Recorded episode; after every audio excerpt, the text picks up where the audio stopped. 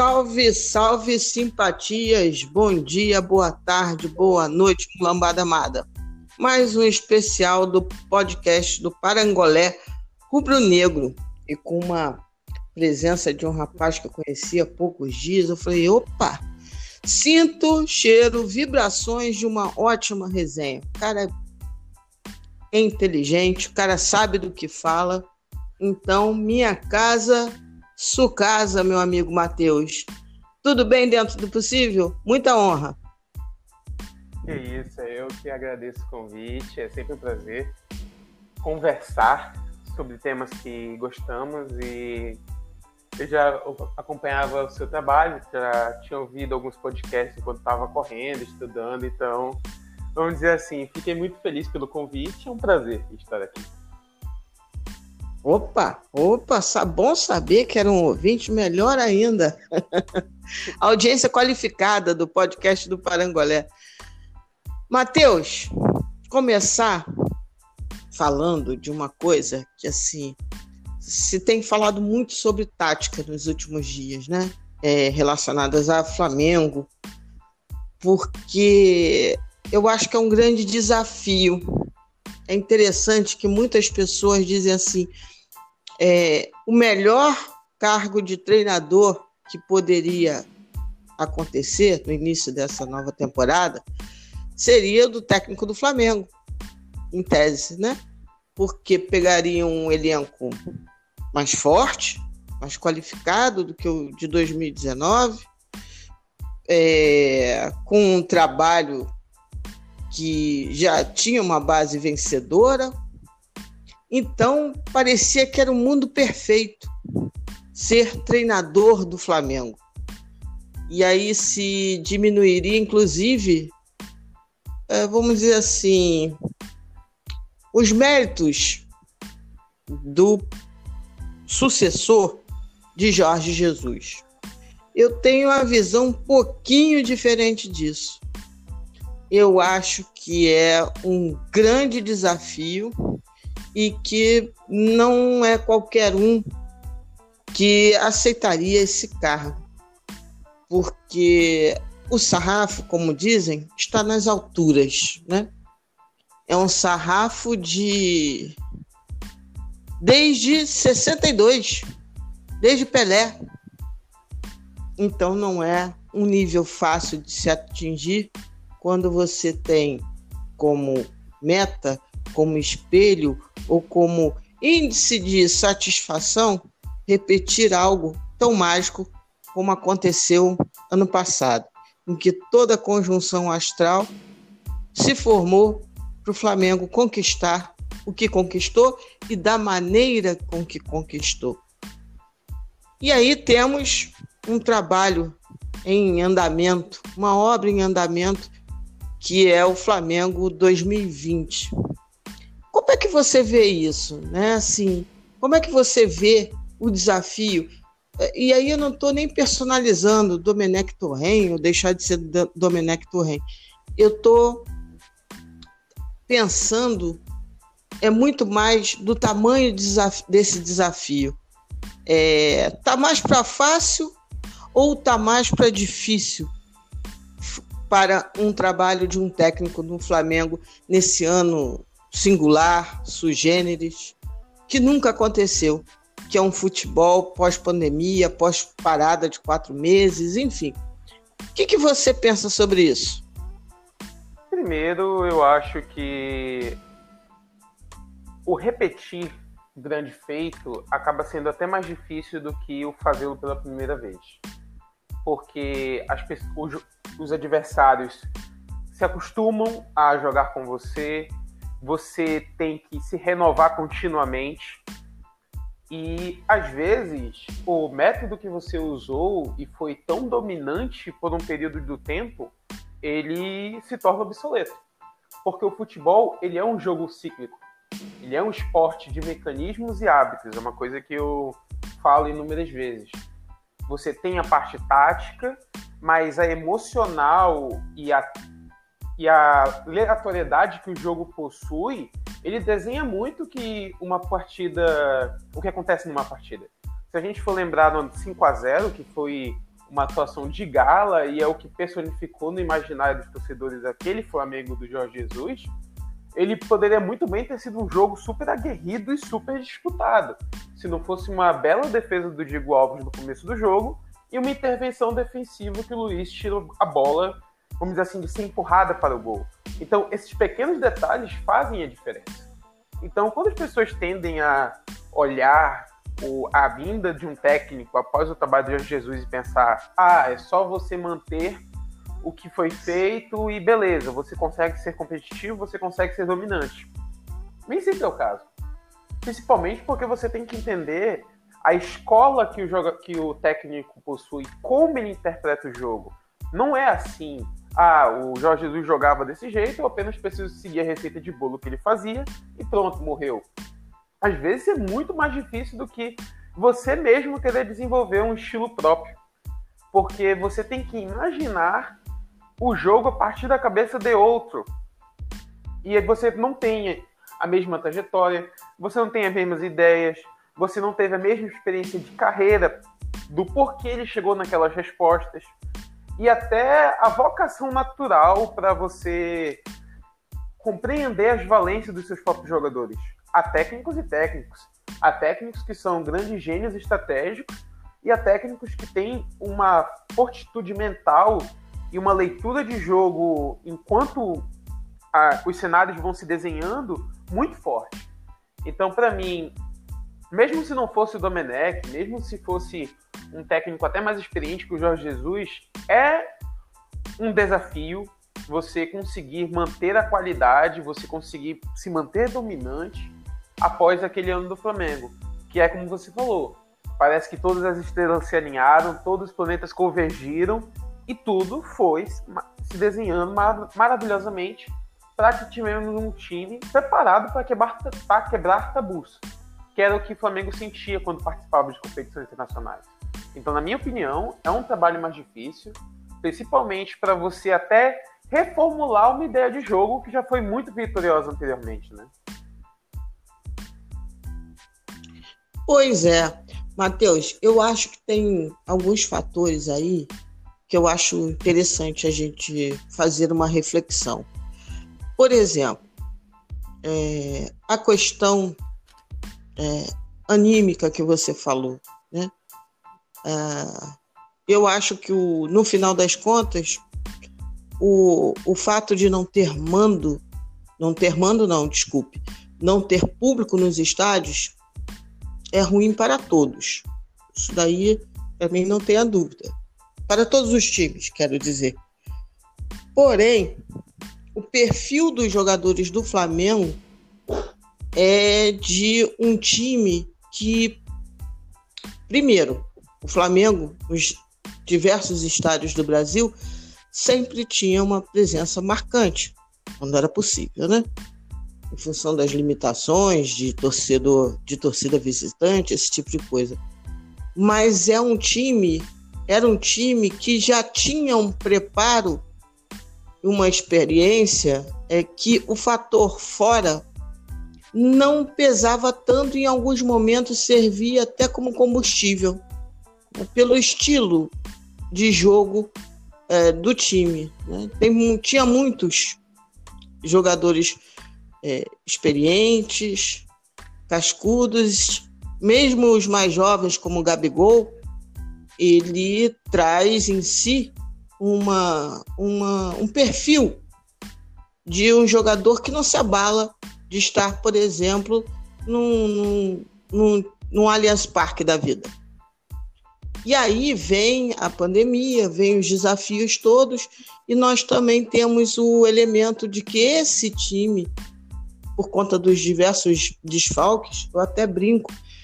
Na verdade, o técnico do Flamengo ele não faz um rodízio pensado, né? Ele faz o rodízio dentro, dentro do caos.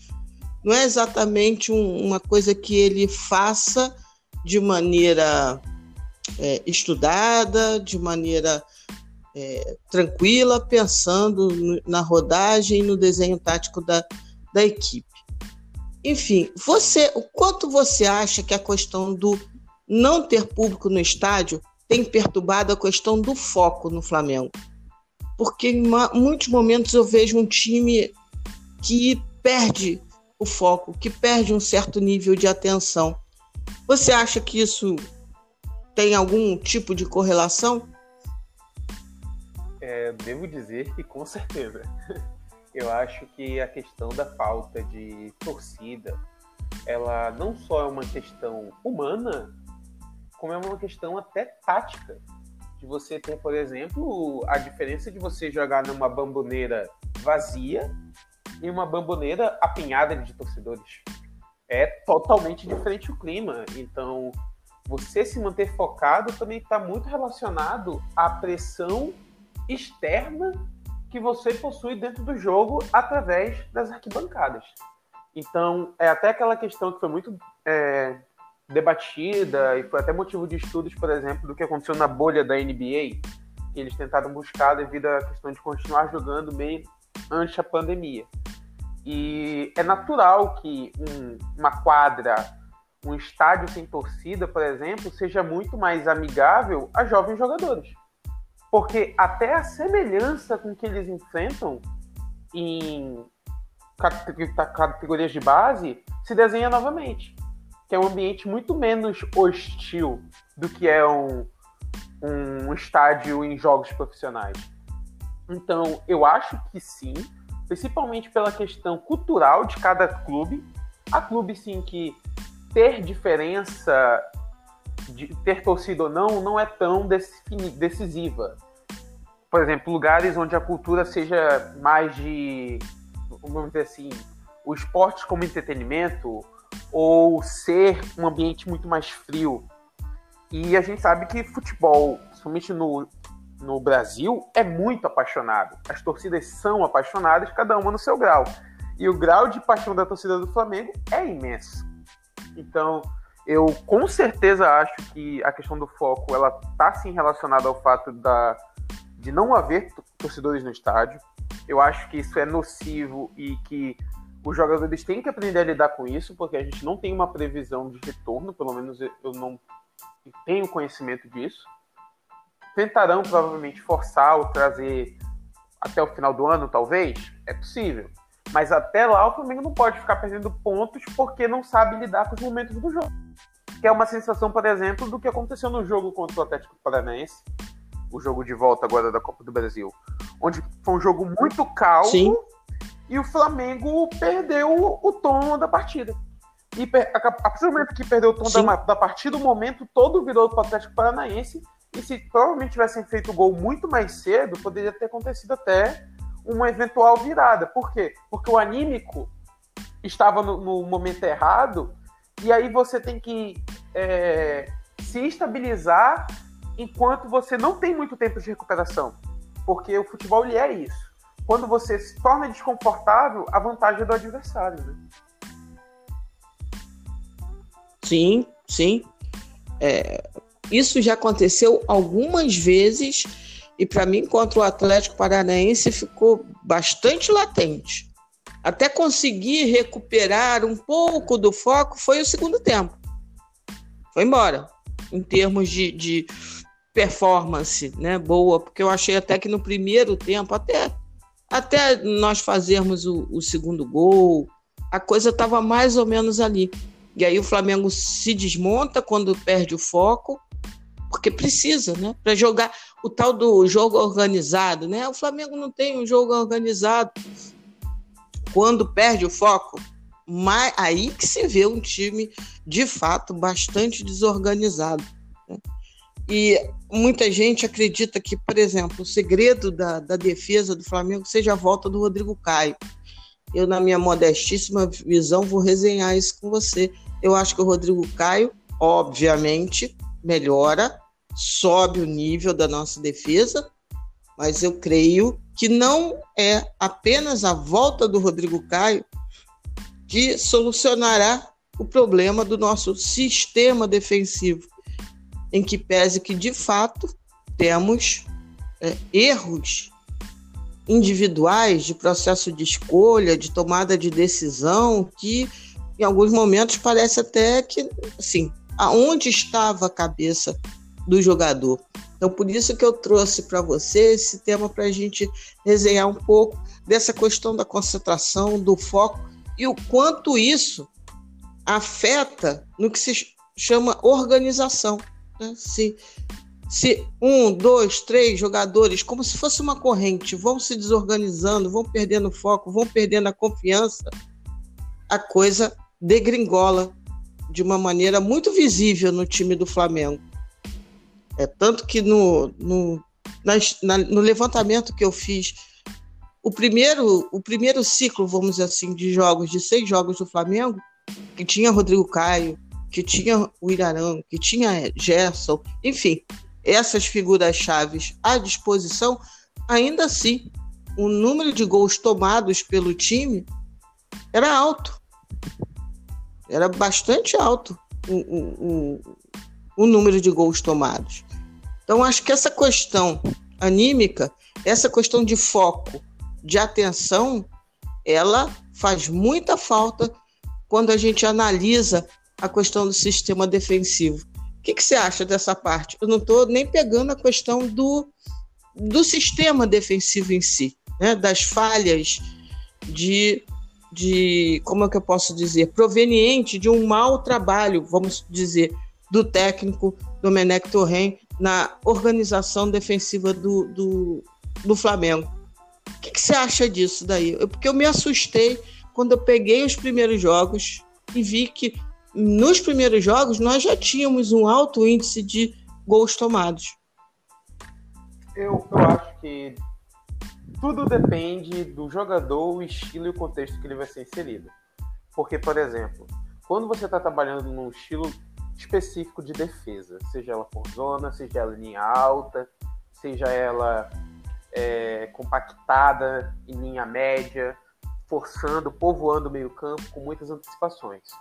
Se o jogador, que seja esse que voltará ou será contratado, ele for um jogador com muita experiência nesse tipo de defesa, a sua participação nos jogos, a sua entrada no time titular tem impacto imediato. Por quê? Porque ele já saberá o que ele tem que fazer. Isso foi uma coisa que aconteceu com o Mari no Flamengo. Ele já era um jogador de formação espanhola, formação europeia de futebol, e ele já sabia todos os conceitos e todas as ações que ele tinha que exercer na bola coberta, na bola descoberta, que era o que o Jorge Jesus queria trazer para o Flamengo. Então, o seu impacto foi imediato. E lembrando que, Sim. por exemplo, o time do Flamengo já tinha o Rodrigo Caio no começo do ano passado, com o Abel. E a defesa era vazada. E tinha o Diego Alves, etc. Então, claro que apenas a vinda de um jogador não é o suficiente. Desde que você crie o cenário, o ambiente para que a entrada dele já potencialize todos que estejam no sistema defensivo. E é difícil você fazer isso num primeiro momento para o Domené, porque o Flamengo não treina. É um fato. Então, a maioria dos ajustes que o Flamengo faz de jogo para jogo é puramente emergencial. O Flamengo está num ambiente como se estivesse jogando é, mata-mata, é, jogo é semana a semana. Então, ele está sempre assistindo o VT do jogo, falando: olha, você errou esse movimento aqui, olha, a gente está deixando um latifúndio tá, na, entre a linha de defesa e a linha de meio campo, vamos consertar isso.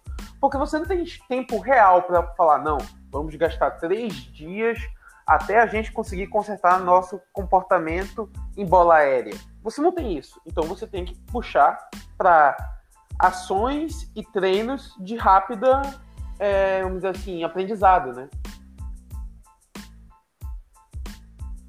Certo. Agora, outra coisa, Matheus. Dito isso, uh, você acredita, porque algumas, algumas pessoas pensam assim, né? Assim, nós somos torcedores, é, abaixar as linhas, né? Abandonar a ideia, pelo menos momentaneamente, de linhas altas e colocar linhas médias, fazer esse processo é uma boa saída? Você acredita nisso ou você acredita na máxima? Não, o negócio é consertar a ideia que essa ideia que é a melhor ideia. Mas dada essa escassez de tempo, que, que você acredita? Bem, eu devo dizer, como homem pragmático que sou, é, numa situação que você se encontra, principalmente nessa de competições que terão que ser intercaladas rapidamente umas nas outras, porque não há tempo, porque nós já vamos furar o calendário e terminaremos as competições em 2021. Então, vai ser tudo ali a conta gota, você não vai ter tempo de treino, você não vai existir. E quanto mais você for passando fases de, das competições e você quer passar por todas as fases das competições e ser campeão nelas, o tempo vai ficar cada vez mais escasso e os outros times terão a vantagem física. Isso é uma coisa que é muito esquecida enquanto se desenvolve a temporada.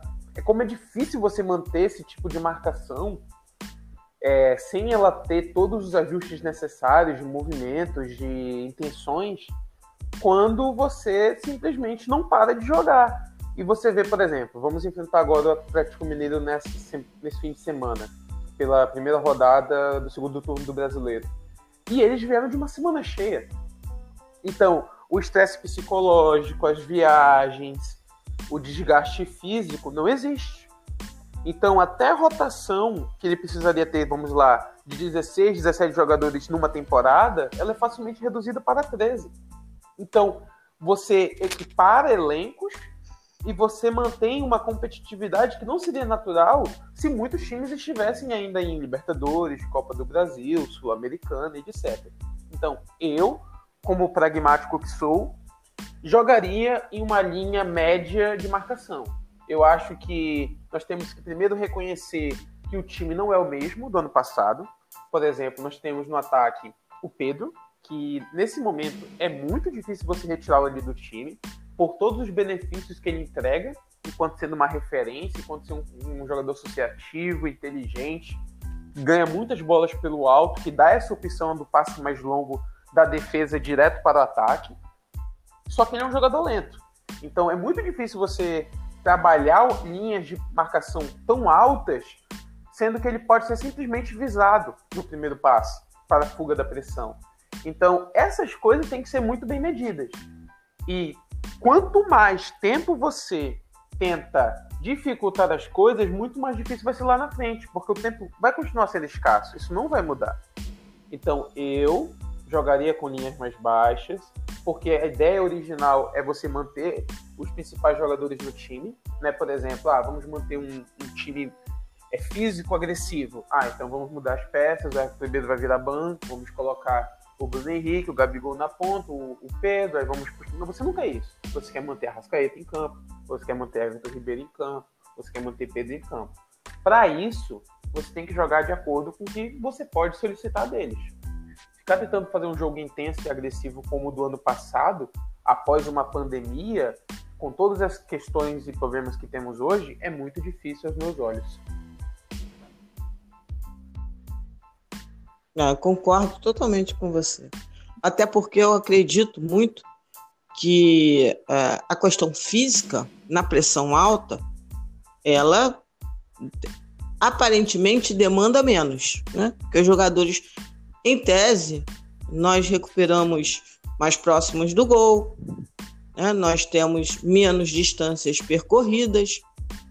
Porém, fazer isso quando não se está devidamente preparado, quando não se está devidamente treinado, quando e não ter esse tempo. O Abel, que foi contratado agora pelo Palmeiras, eu achei muito interessante a entrevista dele, porque ele de cara, de cara, ele já falou, ó, não esperem outra coisa. O, o Palmeiras tinha acabado de fazer, uh, não me lembro qual jogo.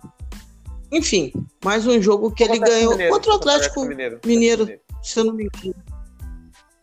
Uh, aí depois ele foi apresentado e ele falou, olha, o que eu vou, o que eu vou fazer é mais ou menos isso daí. Porque terei 18 jogos em um X tempo. Ele falou, não se treina com esse tempo. Ele falou isso, né? Literalmente. Eu, eu vi a entrevista toda dele. E basicamente é isso. Aí apelou, né? Falou da questão da, da entrega, o que eu preciso é que os jogadores se entreguem. E o, e o que o Palmeiras vem fazendo é uma pressão de linha média. E ele não vai mexer nisso daí, não. Não, não vai ter outra solução dentro do que ele falou, porque não se tem tempo de treinar. Então, para ele, esse tipo de jogo é competitivo. E o que ele precisa é entregar vitórias.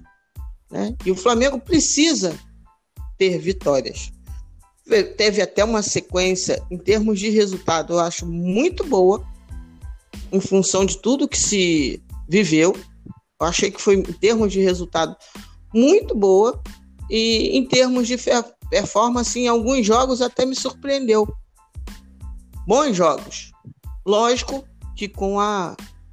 Infelizmente, com o sobe e desce, que é característico do time desde a volta dos jogos na pandemia. Aí não é nem no espaço do novo técnico, não. O Flamengo já vinha numa pegada não regular desde a volta da pandemia.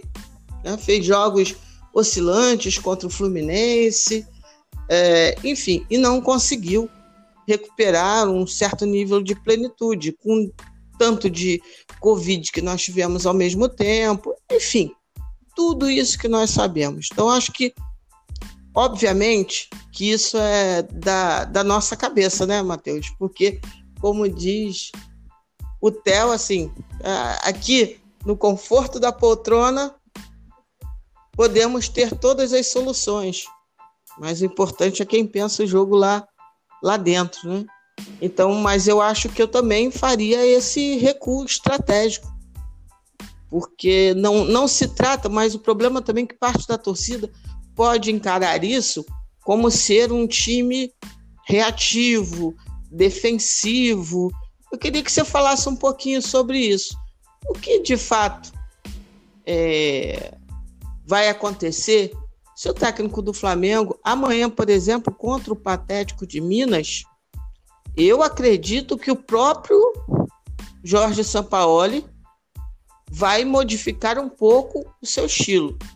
Gostaria até de ficar surpresa, mas eu estou achando que mesmo ele, depois do período ruim do, do, do patético, ele talvez amanhã não venha como ele tem vindo nos jogos.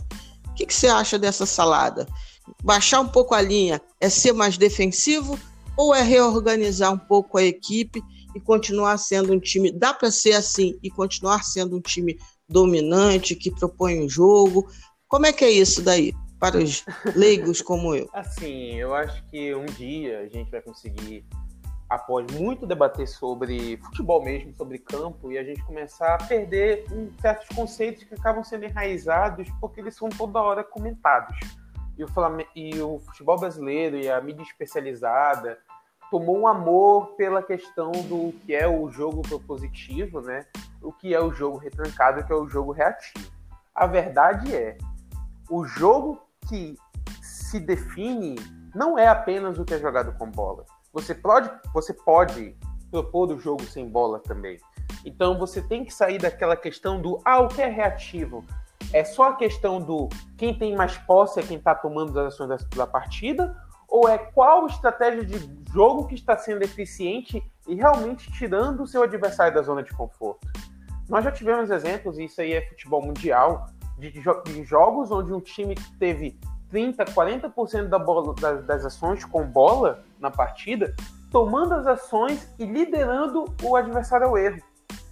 Ou times que tentam buscar uma trocação porque reconhecem que não tem o talento suficiente para bater de frente, mas são capazes, através do caos que gera a partir disso, ter uma chance de vitória. Eu acho que o exemplo mais básico é o jogo do Brasil contra a Bélgica na Copa do Mundo, onde a Bélgica vai para a trocação franca porque sabe que tem as armas para disputar um jogo de alto risco, sabendo que eventualmente o Brasil, talvez numa boa tarde, simplesmente a golearia, com as fraquezas defensivas que ela se expôs, mas ela queria o resultado, que era a vitória. Não interessava caso perdesse de um ou de quatro. E aí foi para uma estratégia muito agressiva e que foram, vamos dizer assim, beneficiados ao fim com a classificação. Então eu acho que é muito difícil você estabelecer apenas a questão do quem propõe o jogo é quem tem a bola. Eu acho que o futebol ele é muito mais dinâmico, ele é muito mais complexo que isso. Agora, partindo do, da questão do o Atlético não vem de resultados positivos. O Flamengo também não vem exatamente de resultados negativos, mas continua sendo cobrado pela questão de uma maior regularidade da sua defesa. Ambos estão no topo da tabela. Ambos têm que mostrar serviço e têm certas, vamos dizer assim, é, tem o que se provar. Não estão perfeitos, não estão na melhor fase da temporada e tem muito ainda a desenvolver, a melhorarem. Eu espero um jogo mais truncado do que, por exemplo, foi o Flamengo e o Santos do ano passado no Maracanã que foi um jogo de conceitos muito claros, times muito bem preparados e constantes trocas e variações táticas. Eu não vejo isso acontecendo. Pela questão de treino por parte do Flamengo, pela questão emocional e até de elenco do Atlético Mineiro. Então, eu estou um pouquinho com você, ainda que o São Paulo sempre me surpreenda, porque ele tem um orgulho no estilo de jogo que ele se propõe a fazer muito alto. Então, em jogos grandes, ele tende a se arriscar ao ponto do eu não vou voltar atrás no que eu faço simplesmente porque você é um time mais técnico, maior do que o meu. Eu vou jogar do meu jeito e acabou-se. Ele tem esse espírito às vezes. Foi até o que aconteceu contra o Palmeiras. E eu acho muito interessante o que você falou sobre o novo técnico do Palmeiras, porque ele toma até uma decisão que é muito parecida com o que a Bélgica faz contra o Brasil. Ele assume riscos esperando ter uma, uma recompensa final boa. Que é a questão, por exemplo, do ele fecha o meio-campo, ele defende linha média e ele até solta um pouco as maiores forças do Atlético Mineiro, que é as laterais, mas sempre impedindo que os passes por dentro sejam executados.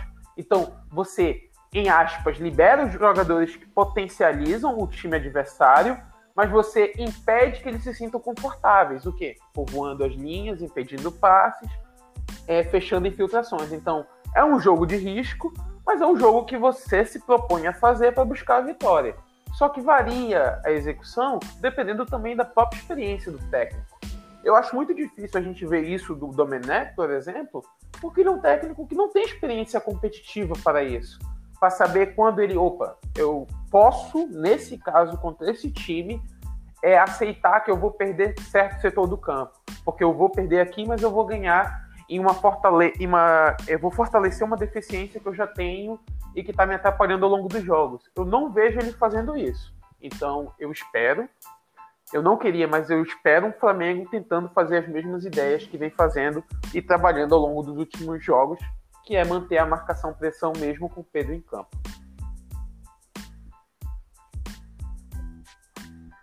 Entendi. Interessante que em alguns jogos o, o Matheus ele modificou, vamos assim dizer, né, momentaneamente.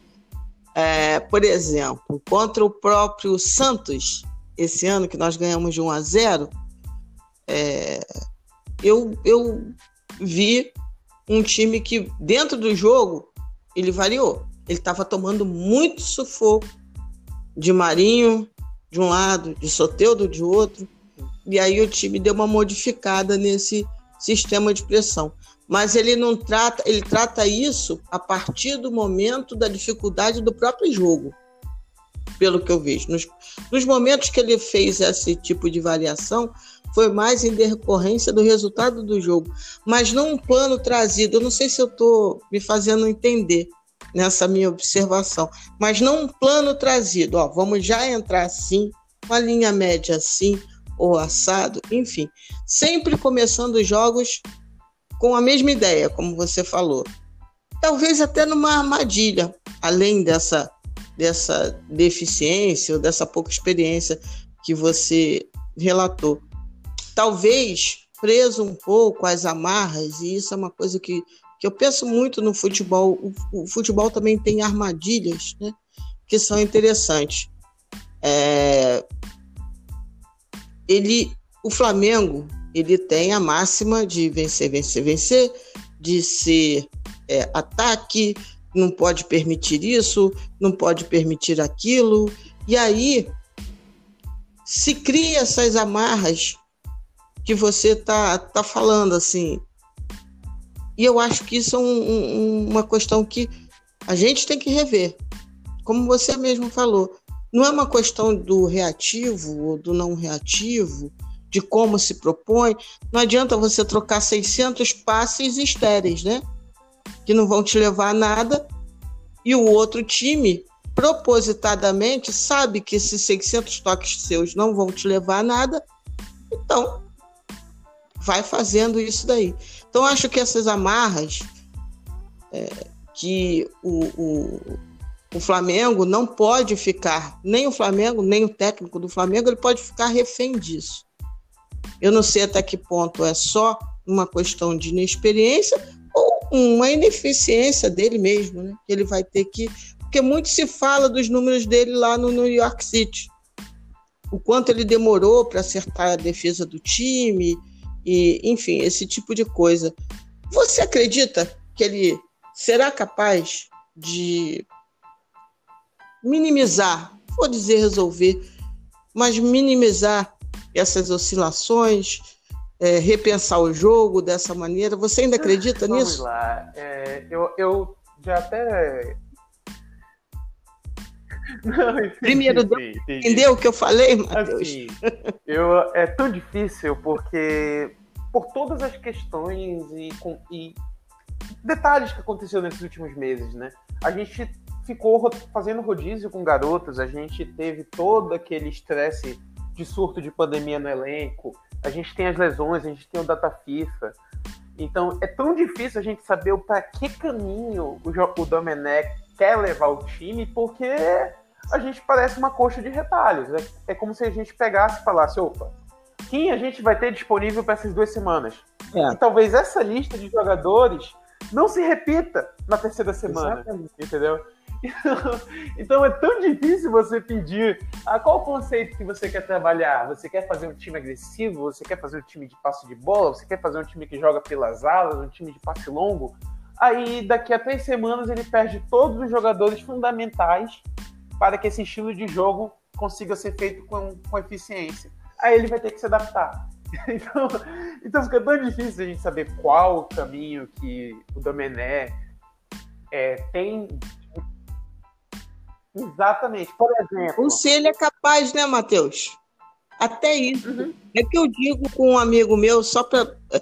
É, assim, fazer uma avaliação correta das capacidades ou das incapacidades do Domenech, até isso é complicado. Em função disso que eu estou falando, que você falou, até isso é complicado, né? Assim, é, é assim, quase um ciclo pega, por exemplo, contra o Palmeiras. Até que as coisas estão erradas por essas condicionantes ou só por uma visão ou por uma incompetência uhum. não, exclusiva do técnico, e, entendeu? Tá bom, o Palmeiras não estava numa boa fase, o Lucha estava muito perto de cair. Só que ele entramos com seis garotos e tivemos uma ótima atuação defensiva. Aí você fala como esse time com garotos é, que não treinaram, que, sei lá, assim, eles foram é, misturados com os titulares, com a Rascaeta, com o Gerson, com o Maia, foram capazes de fazer uma atuação defensiva tão segura e o time quatro semanas depois não, é, não consegue ser capaz disso. É tudo uma questão de perspectiva, uma questão de expectativa. Porque aquele time, por exemplo, jogou em linha muito baixa. Aquele time que estava com o Natan e o Ramon e o, o Otávio, desculpa, na muito. zaga, eles estavam basicamente rebatendo bola. Otávio. Foi uma ótima atuação? Foi. Mas foi um contexto de jogo que não acontece normalmente no Flamengo. O Flamengo joga em linha alta, o Flamengo joga fazendo marcação onde os zagueiros estão basicamente quase sempre na linha de meio campo. É um contexto completamente diferente. As tomadas de decisões têm que ser muito mais afiadas do que você está simplesmente defendendo a área. Então, é muito difícil você fazer essa seleção de, opa, ele é capaz de fazer isso? Ele não consegue fazer isso. Opa, mas isso aqui é erro da defesa ou isso aqui é um erro individual que potencializa os, as falhas defensivas? Por exemplo, nós tivemos atuação muito ruim do Gustavo Henrique contra São Paulo. Ele foi ativo nas falhas defensivas de pelo menos três gols. Então, o quanto isso é apenas uma falha individual que abala todo a, o resto do time, ou quanto isso é os jogadores sendo expostos e aí sim as falhas sendo gritantes? Porque isso acontece. Se você tiver, por exemplo, um zagueiro que é muito específico e ele precisa marcar em só determinados contextos e você consegue montar um time em torno disso, você talvez fique a temporada todinha e não sinta problema com ele. Por quê? Porque ele está sendo protegido. Agora, quando ele está desprotegido, ele mostra todas as suas deficiências. É normal. Então, se você me perguntar, Matheus, você acha que o Domenech é capaz? Eu vou ter muitas dúvidas de te dar uma resposta conclusiva. O que eu posso dizer é, ele tem sim qualidades e ele conseguiu mostrar isso ao longo dos jogos. Mesmo com as questões que eu tenho, por exemplo, de reclamação quanto a substituições, eu acho que ele faz muito poucas e as substituições dele tendem a não ter um impacto tão grande quanto deveriam, até pela questão do tempo que ele entra com elas em campo, ele já me mostrou uma capacidade muito grande de adaptar os jogadores. Porque só você vê a quantidade de garotos que, tão, que já entraram.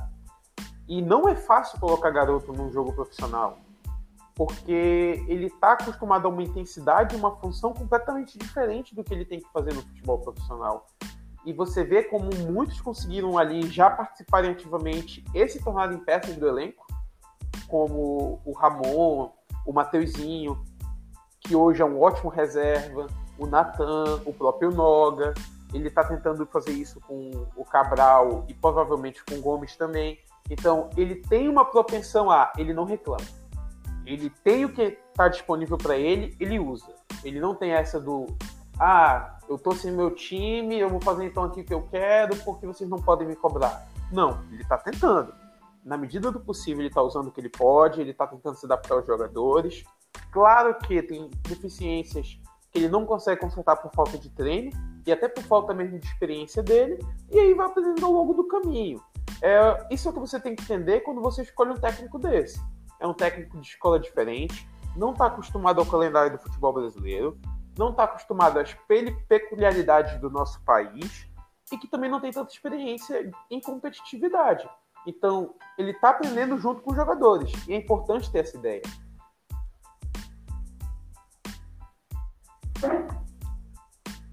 Sim, não. Eu, eu brinco assim. O Carvalhal falou essa semana que ele teve muito próximo de fechar com o Flamengo, né? E se o Carvalhal vem, obviamente o Domenech não vem. Porque claramente o Domenech não foi a primeira escolha da lista. Foi quase o que topou, né? Dentro de uma ideia que o departamento de futebol tinha de manter uma escola europeia. Né? E aí, só que você traz um técnico como o Domenech Torren, se você, dada todas essas condicionantes que nós estamos aqui conversando, demite ele com 20 jogos, é porque você, na verdade, é, não, não quer construir nenhum tipo de filosofia. Porque é o que eu brinco. Se o Flamengo hoje, com tudo em cima, sem Covid, com os jogadores né, fazendo uma temporada mais ou menos regular, poderia ser mesmo com esse calendário, mas sem ter, ter tido um surto coletivo, sem, sem um monte de coisa, aí eu poderia dizer assim: não, esse técnico é muito fraco. Nem adianta. Nem adianta. Só que, assim, dado esse cenário todo, ou você acredita numa filosofia de médio prazo, de longo prazo, ou você, na verdade, não está trabalhando com filosofia, né? Sim, você tem que fazer uma escolha.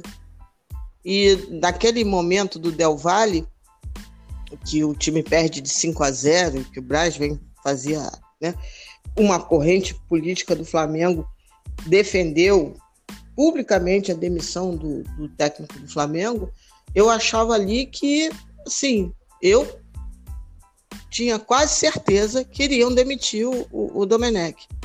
E eu era, assim, bastante contra aquilo.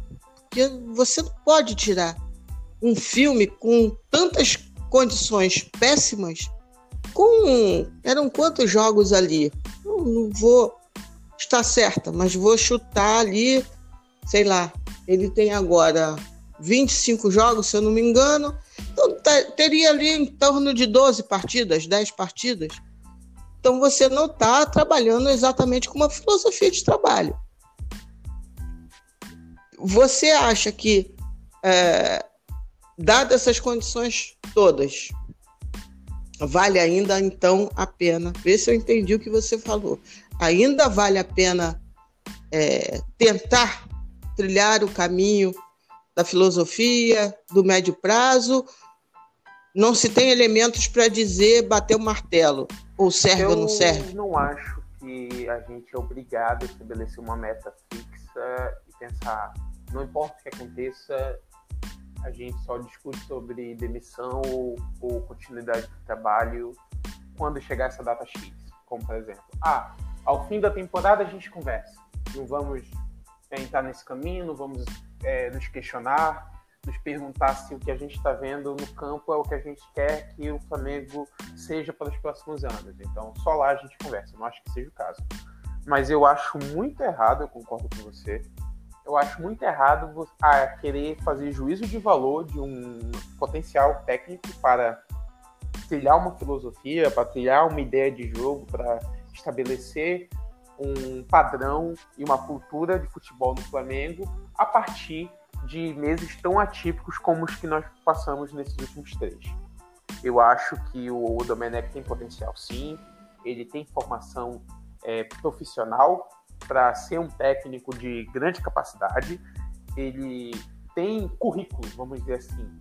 Não é só a questão do ah, ele não, nunca teve é, grandes títulos ou nunca teve grandes temporadas por grandes times. É, o futebol ele tem inúmeras histórias de técnicos que saíram do nada e se tornaram grandes nomes. O Arrigo Sacchi, ele era técnico da segunda divisão do futebol italiano. Em dois anos de carreira no Milan, ele era campeão da Champions League. Então, é, querer traçar como se fosse obrigatório o técnico ser super experiente para conseguir trazer títulos, estabelecer uma cultura, eu acho equivocado. O que eu acho é, você tem, principalmente para quem está lá dentro do Flamengo, diariamente saber recolher informações, desenvolver relatórios do trabalho do técnico, até para ser algo para você poder apresentar para o que venha depois dele, para que entenda como o time se comporta, para que entenda os jogadores que possuem as suas peculiaridades, os seus hábitos. Então, eu acho que o Flamengo deveria discutir essa questão de continuidade do trabalho do Domené ou não a partir de os grandes jogos dessa temporada. Quais são? Semifinal ou final de Copa do Brasil, semifinal, quartas de finais de Libertadores. Esses são os jogos que opa, talvez a gente ele não tenha ou mesmo isso, isso depende do resultado. Você tem que olhar para o desempenho do time, porque resultados ruins acontecem. O Flamengo foi eliminado em 84 Libertadores fazendo uma excelente partida e foi eliminado com gol nos últimos minutos. Time do Zico. Acontece. Você tem que aceitar que o futebol é assim. Há essa aleatoriedade. Você não pode ter o controle sobre tudo. E às vezes o melhor time não é o que vence no final. Você tem que reconhecer isso. Mas o que você tem que ter correto é o que nós queremos. E aí vai muito, é muito mais profundo que só falar: ah, nós queremos um time ofensivo que jogue pela frente que não se acanhe, que seja Flamengo.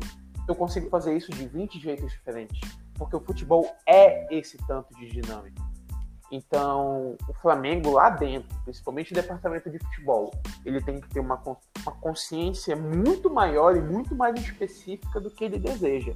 Porque a gente, quanto torcedor, nós temos a liberdade imensa de errar e fazer comentários sobre tudo porque nós não temos a responsabilidade de estabelecer uma longevidade de sucesso no Flamengo. A gente está torcendo para isso, mas a gente não tem essa responsabilidade de decisões. Quem está lá dentro tem. Então, eu acho, eu não acho que o Flamengo é obrigado a manter o Domenech até o final da temporada, porque ah, esse é o padrão europeu. Não é assim. Caso o time se perca, caso ele perca o controle, caso ele não consiga fazer substituições nos momentos que ele deveria, caso o time com tempo para treinar não consiga mostrar sinais de evolução, há sim argumentos para demiti-lo, mas você tem que deixar ele ter essa possibilidade de treinar, de desenvolver e de errar. Achar que você vai dar o tempo, mas ele é obrigado a acertar, é até desumano. Não, independe dele ser experiente ou não, sabe?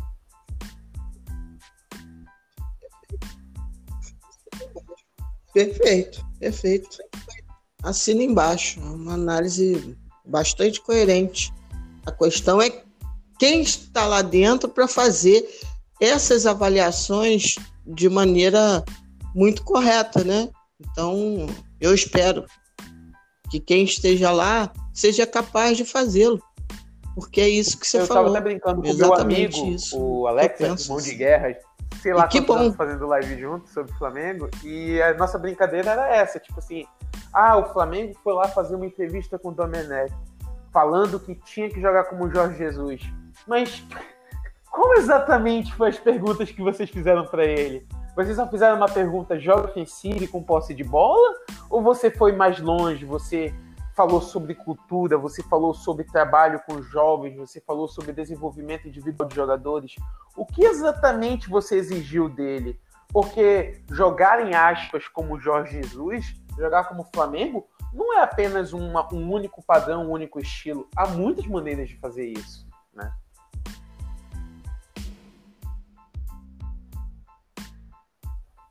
Sim, eu vi uma entrevista do Landim um pouco depois da contratação do, do Domenech, e ele falou algumas coisas que eu achei é, agora, passado o tempo, que eu acho que, é, que vão aí nessa linha. É, ele, eu, eu lembro perfeitamente que um dos itens era marcar lá em cima, fazer pressão alta. Linhas baixas, linhas altas, marcar em cima, pereré, pão duro. Agora, e aí? Quando não pode fazer isso, até em função do rodízio, do preparo, pereré, uma das coisas então que foram prometidas não pode talvez ser cumprida nesse momento. E aí não é uma questão do desejo do técnico deixar de mentir ou de falar a verdade e tal. É como você falou, o dinamismo do futebol e os fatos reais transformam, né? Como é que, como é que ele vai? O Landinho pode pegar agora o, o, né, os tiques, o checklist dele. Vem cá, meu querido. Você jogou agora com linha média contra o Patético de Minas, mas você não me prometeu que você ia jogar sempre linha baixa, perde, pressiona. Aí, não, já, já é, deu ruim para o é checklist. É do, você do pega, por exemplo, o Palmeiras que foi campeão em 2018. A regra do futebol brasileiro agora era: você tinha que ter um elenco e talento no, no time A e time B, porque o importante era rotacionar e usar dois times alternativos para competições específicas e tá, tá, tá, tá, tá, tá. Aí veio o Flamengo do Jorge Jesus e jogou 12, 15 jogos com a mesma formação sem parar. E aí não, o importante era você não fazer rodízio. O importante era você ter um time específico e usar os jogadores no limite, porque o certo era você desenvolver um entrosamento perfeito e fazer jogarem muitos jogos para estarem acostumados, etc, etc. Aí você tem o Jorge Jesus no Benfica, após a derrota pro Boa Vista. Ele deveria ter feito mais rodízio, porque o time não estava funcionando. Então, é muito fácil, em face de um resultado, você querer estabelecer normas mas elas não são verdade, porque o futebol ele é feito de ciclos, entendeu? Você não pode, não há uma verdade no futebol.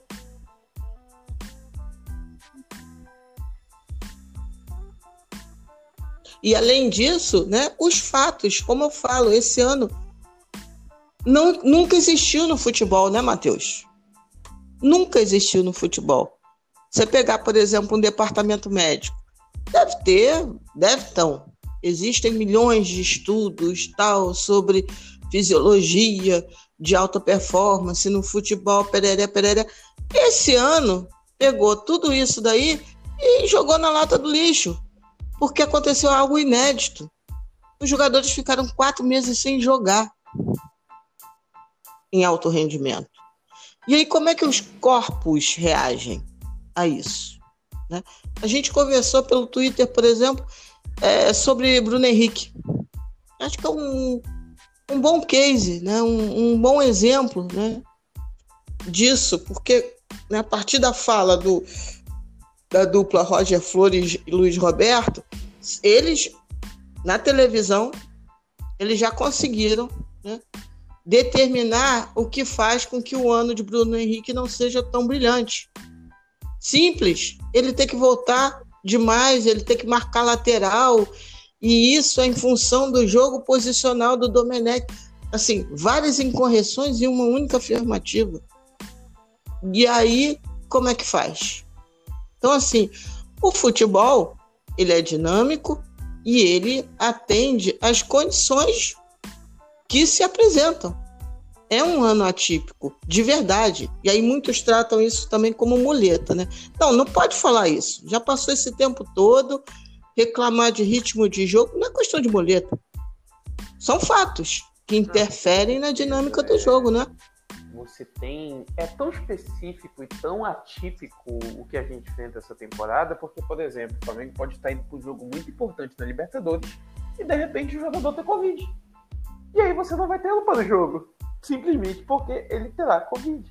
Então você tem que lidar com o aleatório se torna cada vez mais presente, cada vez mais impactante. E é até difícil você cobrar alguma coisa quando a, que se torne além da capacidade normal do jogador. O ano de 2019 do Bruno Henrique foi muito acima da média, mas muito mesmo. Ao ponto de eu poder falar para você que provavelmente não vai repeti-lo, porque foi fantástico. E não foi isso a temporada, a carreira dele. Então, é difícil você cobrar que ele seja toda a temporada no Flamengo o melhor jogador do futebol sul-americano. Então, você também tem que saber regular a sua cobrança do jogador e reconhecer que você não sabe o que, que ele passa fisicamente nessa temporada. Porque, por exemplo, é muito fácil você falar que a culpa é da posição. Ah, ele tá, voltou a ponta, ele tá parado, ele tá travado. Mas se você for observar, há muitos lances similares ao do ano passado ele tomaria decisões muito melhores e ele, ele simplesmente faz o caminho mais fácil, correr para a linha de fundo. Que é uma coisa que ele não vinha fazendo. Então, você não sabe o que passa na cabeça do jogador, você não sabe o que passa fisicamente com ele. Eu tô meio apreensivo com essa parte do Bruno Henrique.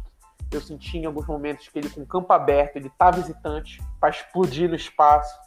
E não é comum dele, porque ele tem esse físico arrebatador, fantástico. Então, você tem que saber se comportar e saber analisar e saber se está acontecendo algo com o jogador, né?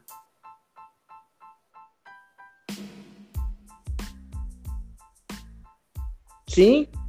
Você até colocou lá no Twitter uma coisa que eu achei muito boa de observação, porque assim, o jeito que ele mata, que ele dá o primeiro toque já ajeitando, aquele toque perfeito, aquele, aqueles segundos que tornam toda a jogada preciosa para ele, é, ele está se enrolando, vamos dizer assim, para usar um jargão mais, mais popular, né? Ele está se enrolando com a bola muito mais do que ele se enrolava, e que praticamente não acontecia no ano passado.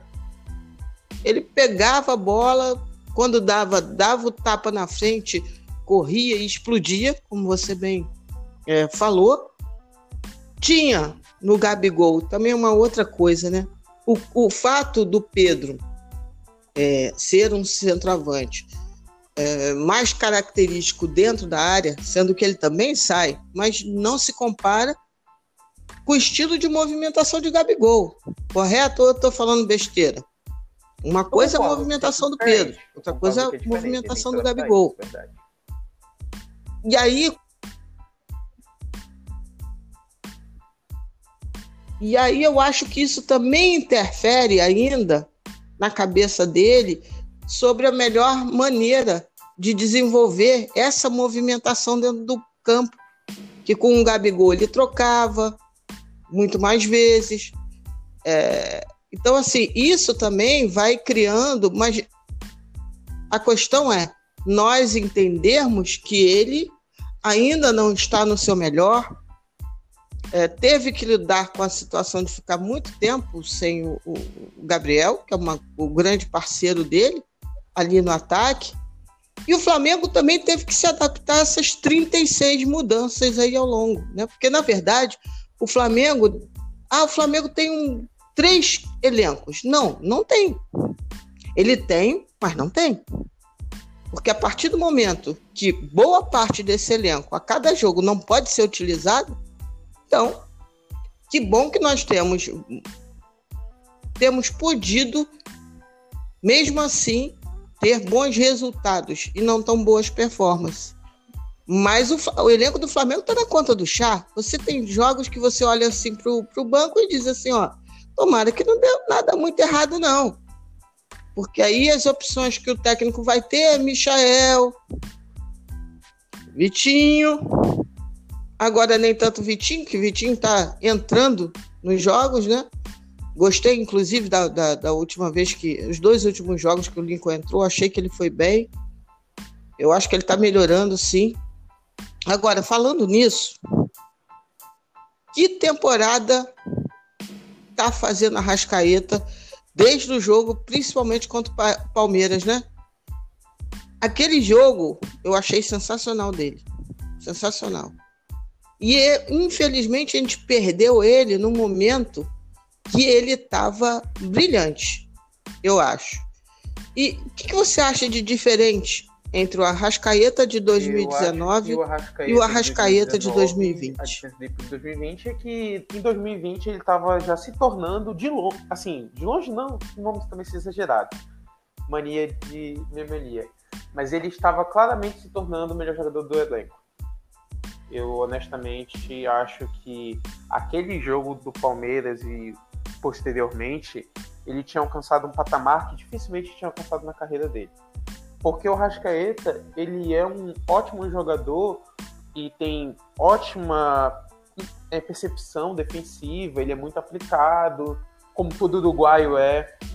Ele tem muita qualidade, ele sabe onde se posicionar, ele sabe quando tem que participar e como participar das jogadas. Só que o Arrascaeta também tinha um sentimento, e isso é, ao longo da carreira dele, que ele é um jogador de momentos ele às vezes está fazendo uma partida nota 6 e do nada ele explode, faz um gol, duas assistências e acaba com o joguinho. E aquele jogo contra o Palmeiras, não. Aquele jogo é, é o jogo que você vê todos os intangíveis dele. Ele foi um líder, ele orientava, ele fechou o espaço quando foi necessário, ele soube é, não só interpretar o jogo para si, mas para os outros, ele soube fazer com que os jogadores entrassem na partida ele soube liderar o time. Isso é uma coisa importante. É quando você sai do papel de, opa, eu sou um cara técnico muito bom e se você me colocar num time, eu vou jogar muito, para um papel de, cara, você pode me colocar aqui com 10 perebas e eu vou fazer esse time funcionar porque eu sou tão bom assim. E isso foi para mim o que estava acontecendo em 2020. Ele estava se tornando um líder. Ele estava jogando acima das capacidades dele, mesmo quando ele não estava no momento bom na partida. E isso é determinante, porque os, os, os, assim, os Alzheimer's, né, os grandes jogadores da história do futebol, a maioria são jogadores regulares, jogadores onde, que exibem sua qualidade por todos os 90 minutos. E há jogadores que são craques que não conseguem ter isso. E o Rascaeta estava começando a desenvolver isso. O eu impacto o jogo independente do meu momento técnico, apenas com a minha inteligência, apenas com a minha liderança, apenas com o meu minha presença em campo, a hierarquia, né, que a gente chama também. Então, para mim, a grande diferença do Arrascaeta era que ele estava se tornando o jogador fundamental e um pilar do time. Infelizmente veio a lesão e você perdeu essa sequência, né? Que é muito triste para mim que ele estava se tornando o melhor jogador do time.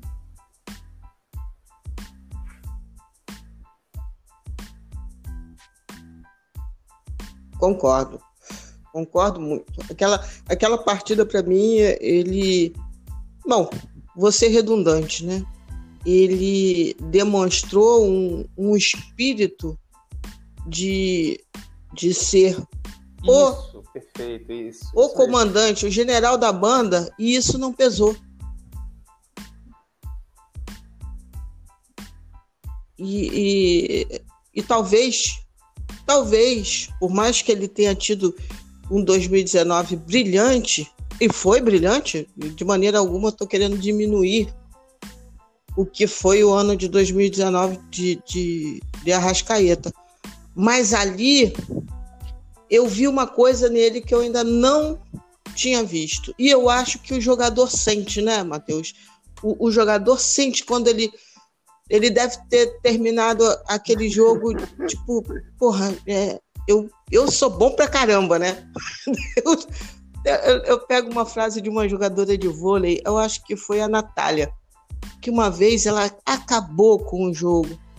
Aí ela disse assim, quando falaram com ela, ela falou, pô, tem dia que eu sei que eu nasci para ser jogadora de vôlei.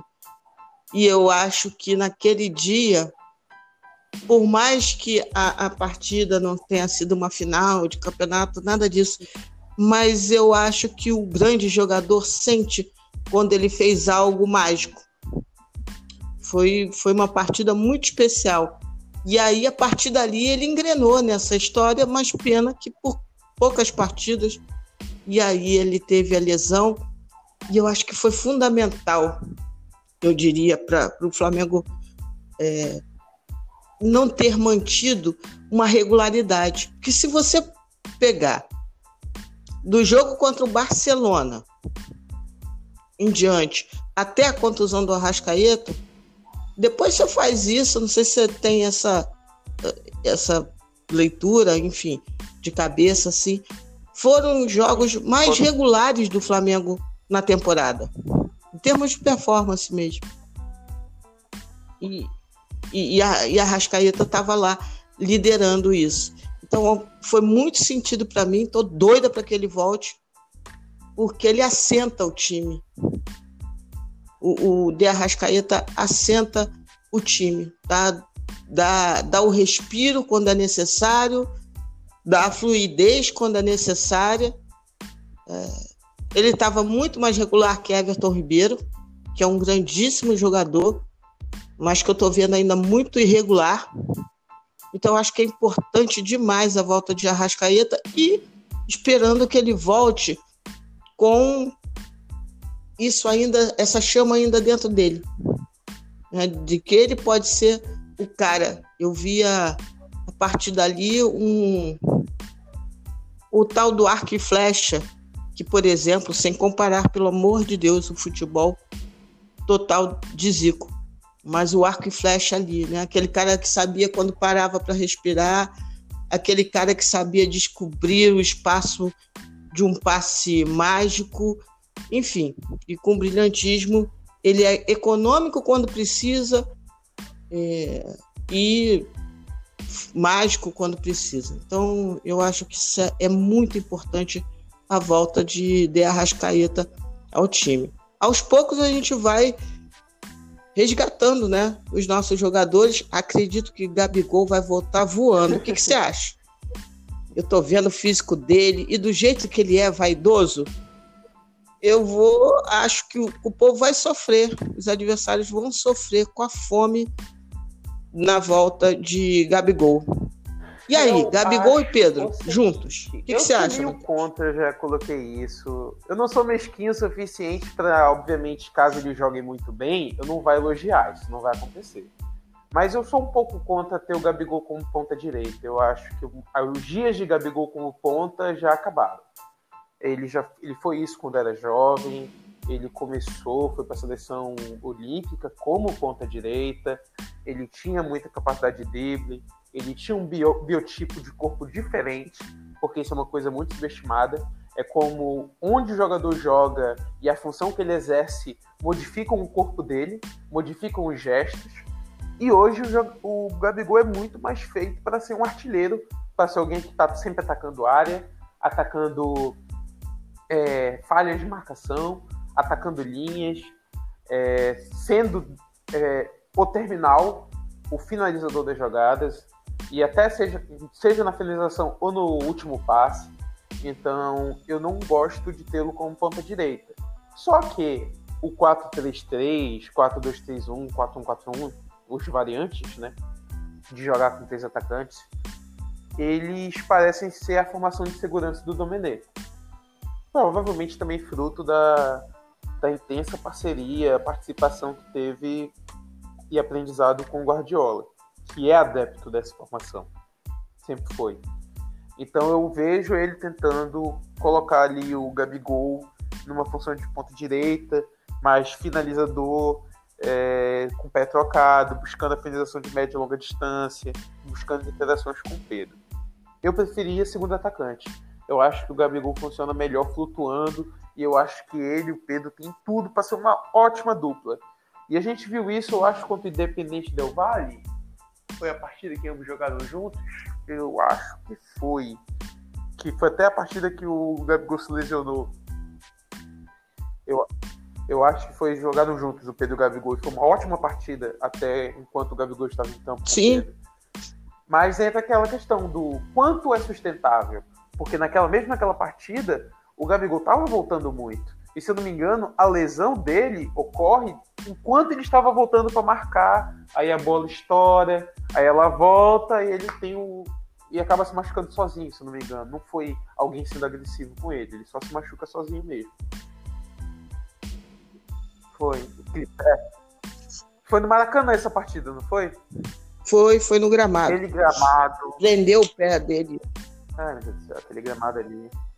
Foi, foi. Sim. Jogou Lincoln. Eu, eu sou amante do futebol um Lincoln, pouco clássico e eu sou amante do, centroavante clássico. Eu acho que o centroavante clássico e jogar com dupla de atacante, como o futebol é desenhado hoje, para sempre lidar com pontas, lhe faz ser algo diferente no meio de um monte. E aí pode ser decisivo para sua vitória. E isso foi o que aconteceu com o Flamengo de 2019.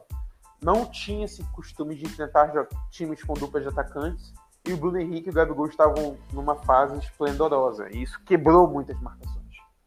E o Pedro está com muito nível. Foi convocado para a seleção. Não que atualmente isso seja fator de elogio determinante para a qualidade do jogador, mas é, vamos dizer assim, um reconhecimento ao trabalho dele.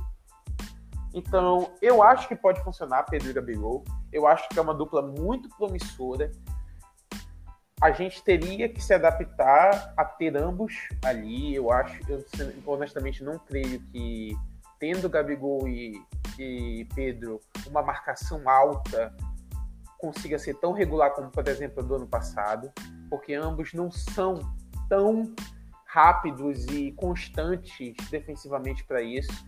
Eu não vejo o Gabigol fazendo, por exemplo, a responsabilidade defensiva que o Bruno Henrique tinha no passado por todo o jogo. Eu não vejo isso acontecendo. Você vai desgastá-lo demais. Ele não tem toda essa estamina.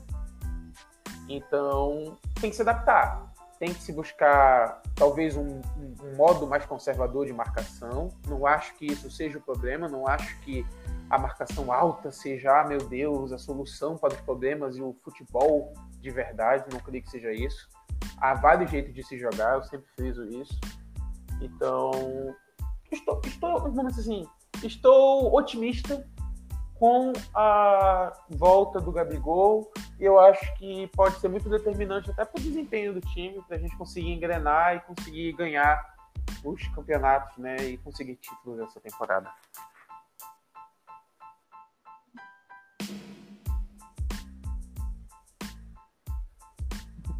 Então, fazer um exercício aqui de loucura é uma coisa chata, confesso. Você já deve ter respondido mais ou menos isso 300 mil vezes. Mas vamos supor, Gabigol volta, arrebenta na né, boca do balão tal, e Pedro está bem, né? Pedro está muito bem dentro do, do, das características dele, aquilo que você falou, não vou esperar que Pedro entregue o poder de marcação que Bruno Henrique tinha nos áureos tempos. Né? É, mas e aí? Como é que faz? Sobra para alguém?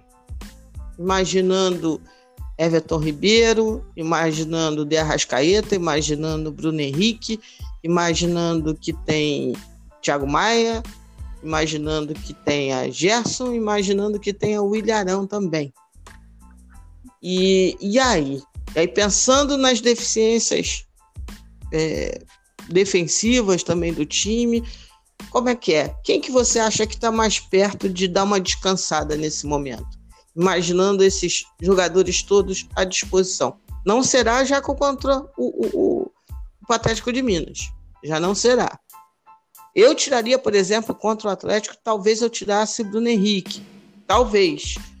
Sendo que pensando no, no estilo de jogo do Atlético, talvez tenha que se. O ideal seja manter para atacar as costas com uma, um cara rápido ali para atacar bem rápido, com mais rapidez o, a perda de bola do, do Atlético Mineiro. Mas pensando nesses jogadores à disposição, o que, é que você acha? É difícil isso, sério. Olha.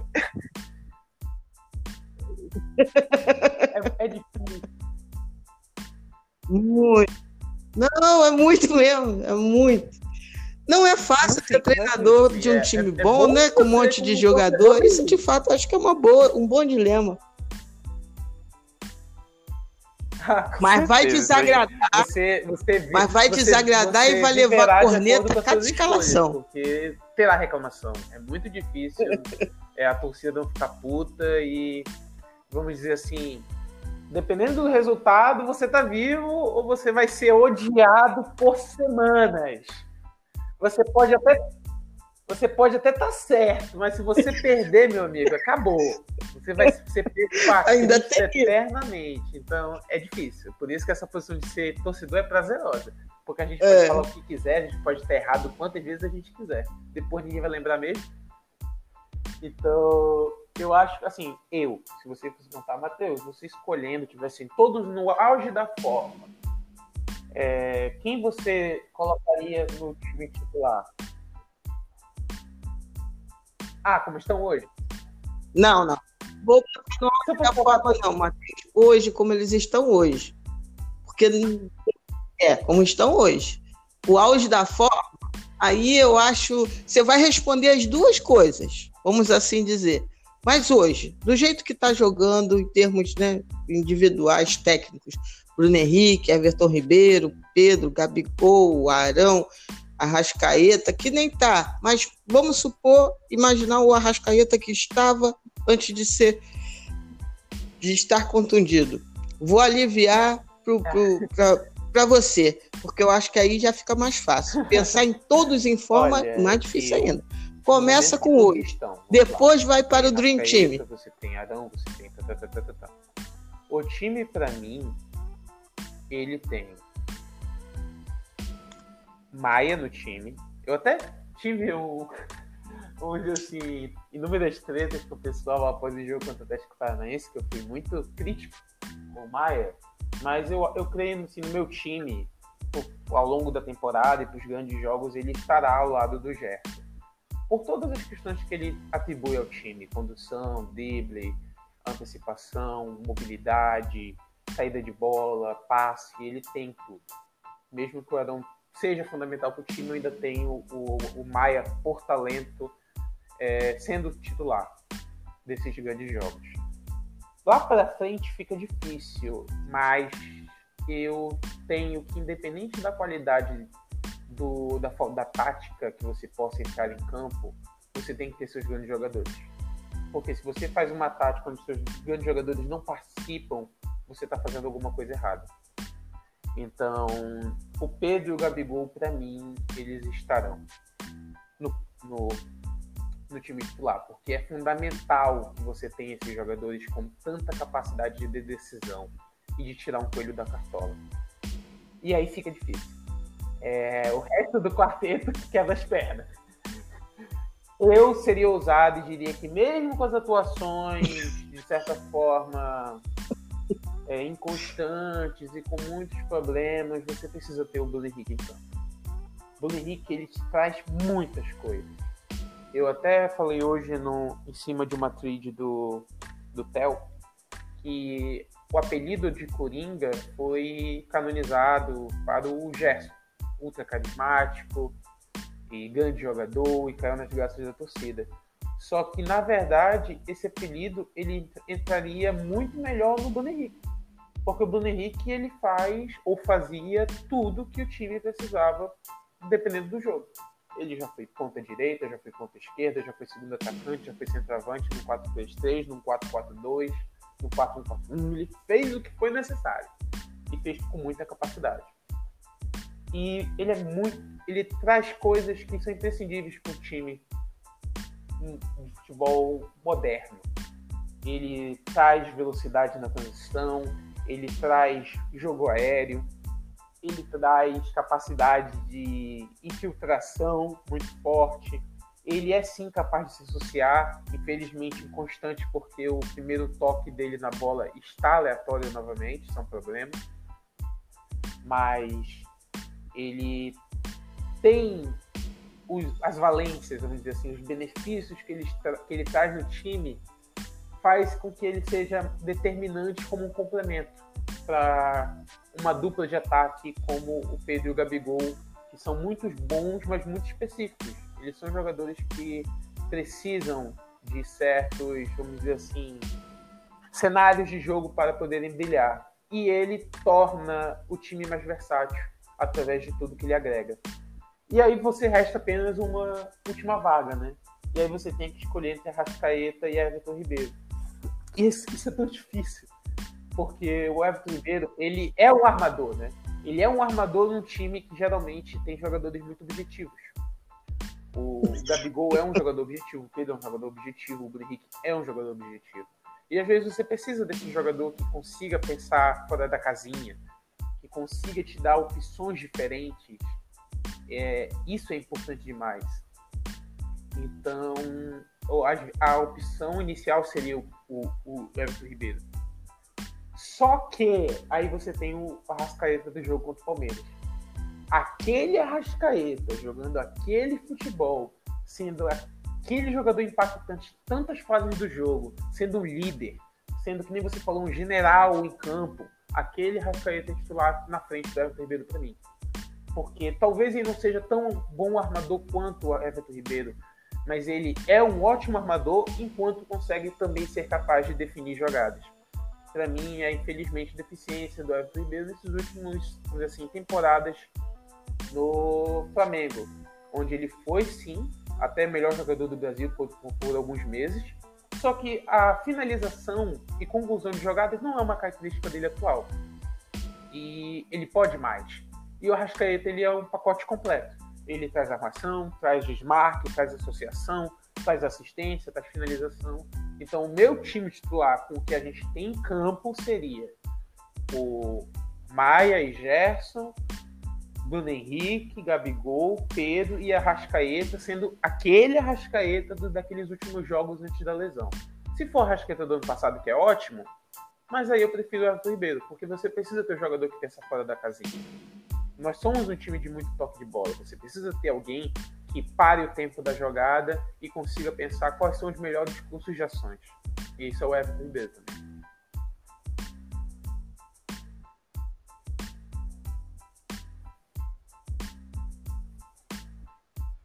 É, e pensando que a maior parte dos times que jogarão contra o Flamengo jogarão sim com a bunda no azulejo, pegando uma expressão muito antiga, o jogador que quebra a norma do jogo, ele é fundamental, né, Matheus? Porque aí você né, roda, roda, roda. Aí o cara que é diferente, ele vai ver o passe aonde a defesa não está esperando, aonde é o fora do normal, aquilo que não se treina, que não se tem antídoto para o diferente. Né? E, e, e essa valência o Everton Ribeiro tem. Então, assim, acho que não vou precisar nem perguntar no time dos sonhos.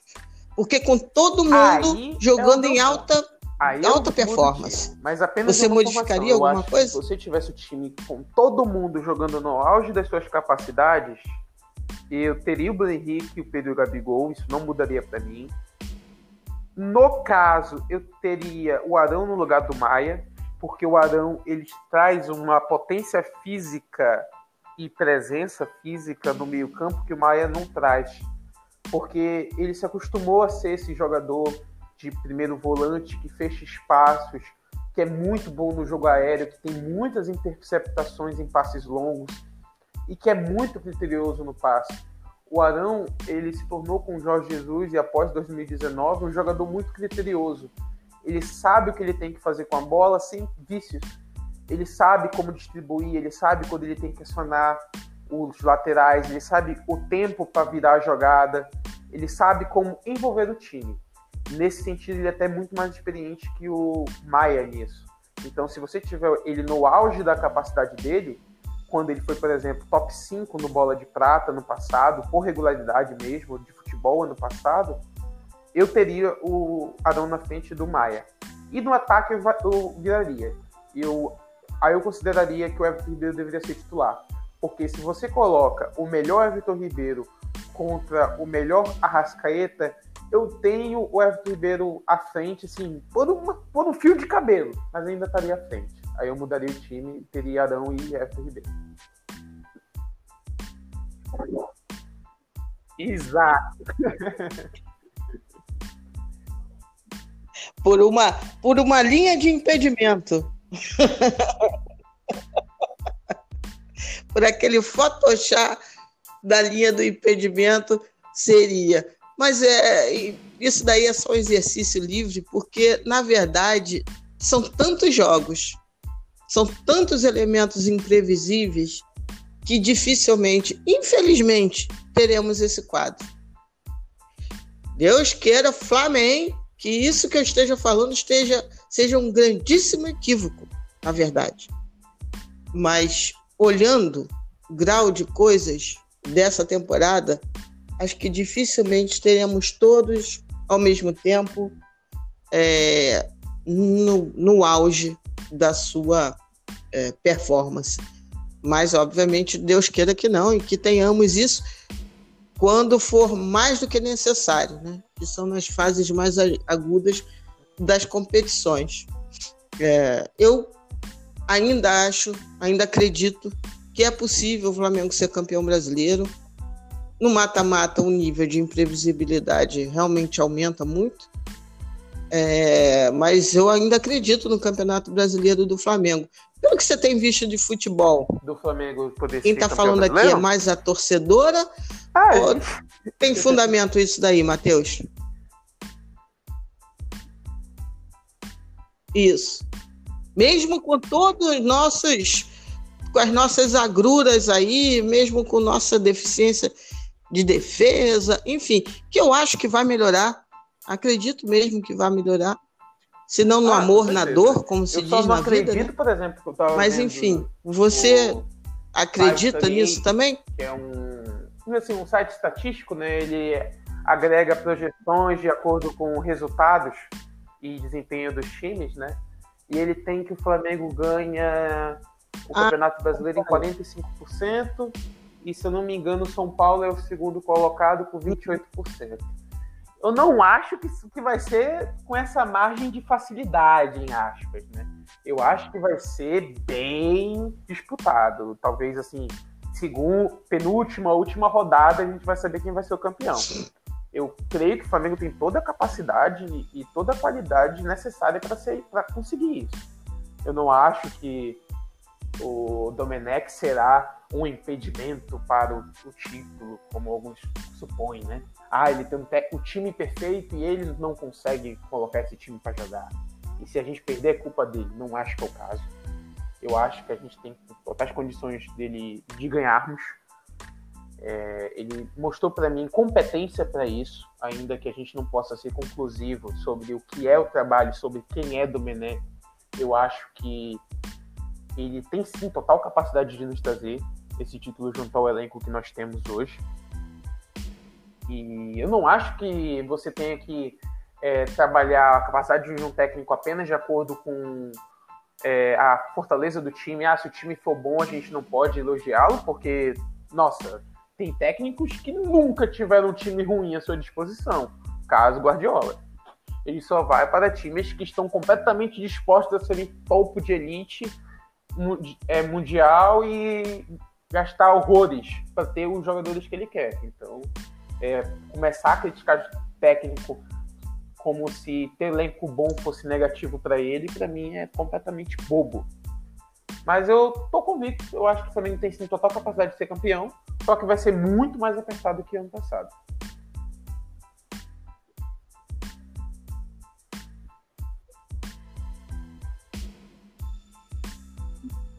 Ah, que o ano passado, aí não tenha dúvida. Eu brinco dizendo que depois de tudo que a gente passou, com 10 pontos de diferença, eu fico já Tendo líder feliz. na última rodada e não tendo infarto, tô feliz. Não precisa ser 16, não. Com 10, eu já tô, pô, felizona.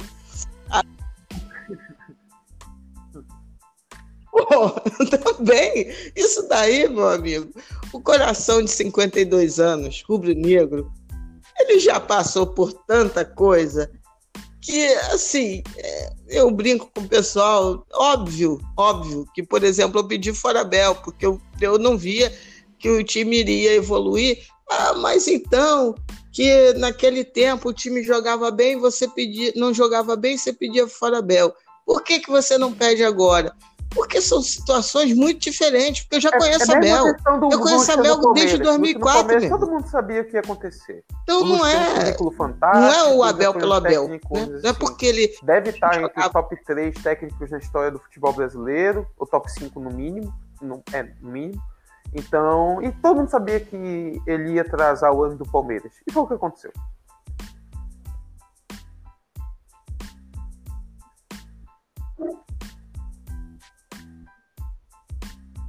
Exatamente. Não é uma questão, ah, então vo- você tem que ser coerente. Se você xingava o Abel naquela época, você tem que xingar agora. Cara, o cenário é tão, tão diverso. E o, o currículo do, do Abel já mostrava um treinador em franca decadência naquele momento. Que teve seu auge, seus, sendo que ele nunca foi no auge do Flamengo, né? O Flamengo só serviu para o gol de- do Rondinelli. Só para isso. Mas, enfim. Então, assim, é, com 52 anos, entendendo o futebol dentro dessa dinâmica que você muito bem falou hoje, é, ter jogos é, ruins não vai me fazer menos feliz se ao fim da jornada nós formos campeões. Vai ter uma sequência, uma ou outra sequência ruim, mas eu acredito na capacidade desse time e do comando técnico de melhorar. Né? E aí, esse time jogando com, vamos dizer assim, 100 e 100% da sua plenitude, com 100 ele ganharia fácil esse Campeonato Brasileiro, até pelo nível de mediocridade que nós temos. Porque está um campeonato realmente muito medíocre, no sentido, inclusive, de mediano. né? É, mas o time nem precisa ser excepcional, não. 2021 também vai ser uma temporada extremamente difícil. Mas eu acredito.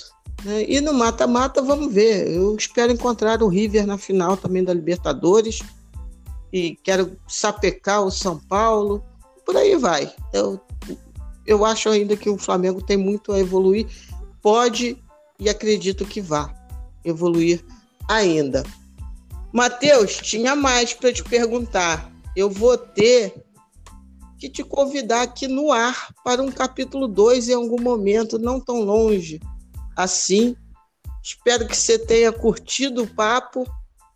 Tentei fugir um pouco do óbvio dessas questões táticas que tem tanto nos atormentado. É, então, eu espero que você tenha gostado do papo. Ah, mas isso, tem é um coisas prazer, aqui que ficaram de fora e futebol, Já estou te convidando para a parte com 2. você. Tá bom, meu amigo? A qualquer momento que você quiser que a gente faça, continue nosso papo sobre futebol, sobre Flamengo, estarei disponível.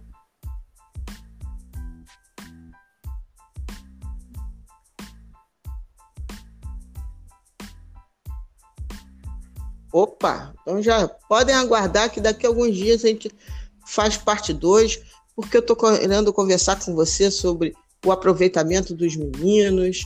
Por exemplo, já tem um burburinho hoje, porque o, o, o Domi não colocou o Ramon e o Noga no banco, mas mandou eles para o sub-20 para continuarem treinando, não, não ficarem né, muito tempo sem atividade. Aí a torcida já ficou horrorizada porque não pode mais ver o René como substituto do Felipe Luiz.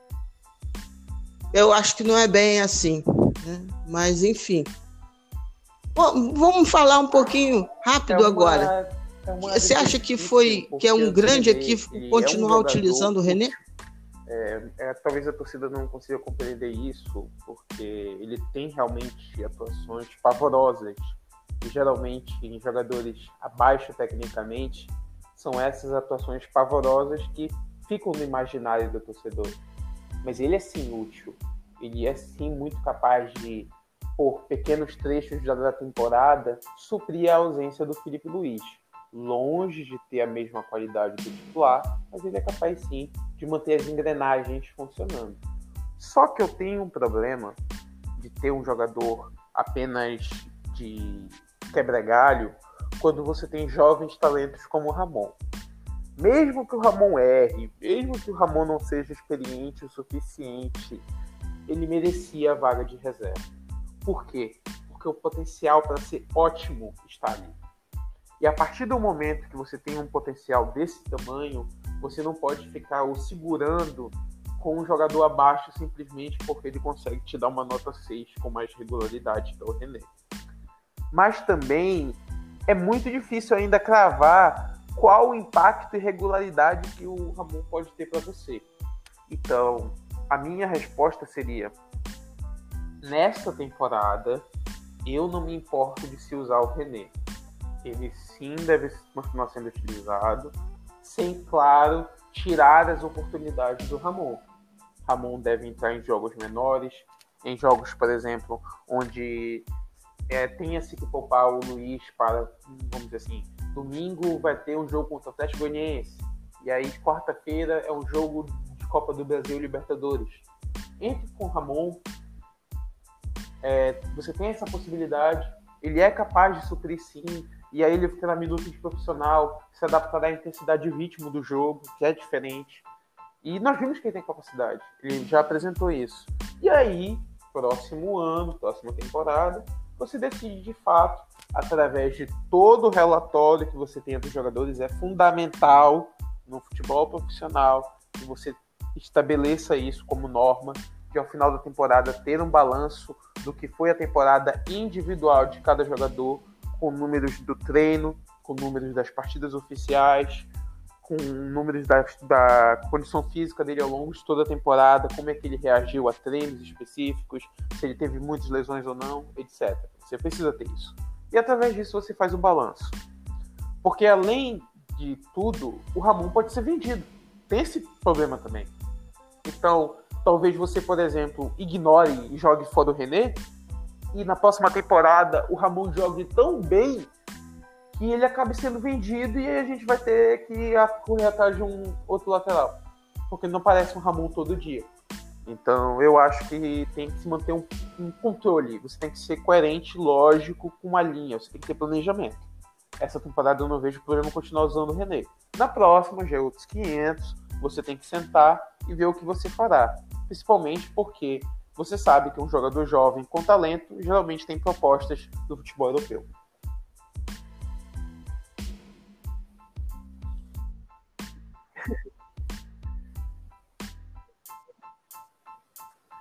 É, Perfeito, amigão. Para terminar. A última, última mesmo. Amanhã, Hugo ou Diego? Olha, o Hugo, ele é ótimo. Eu não é o pinga-fogo do Parangolé. Ele tem sim deficiências no jogo dele. Ele não tem uma antecipação tão boa quanto ele é defendendo embaixo das traves. Saindo do gol, ele ainda me preocupa um pouco.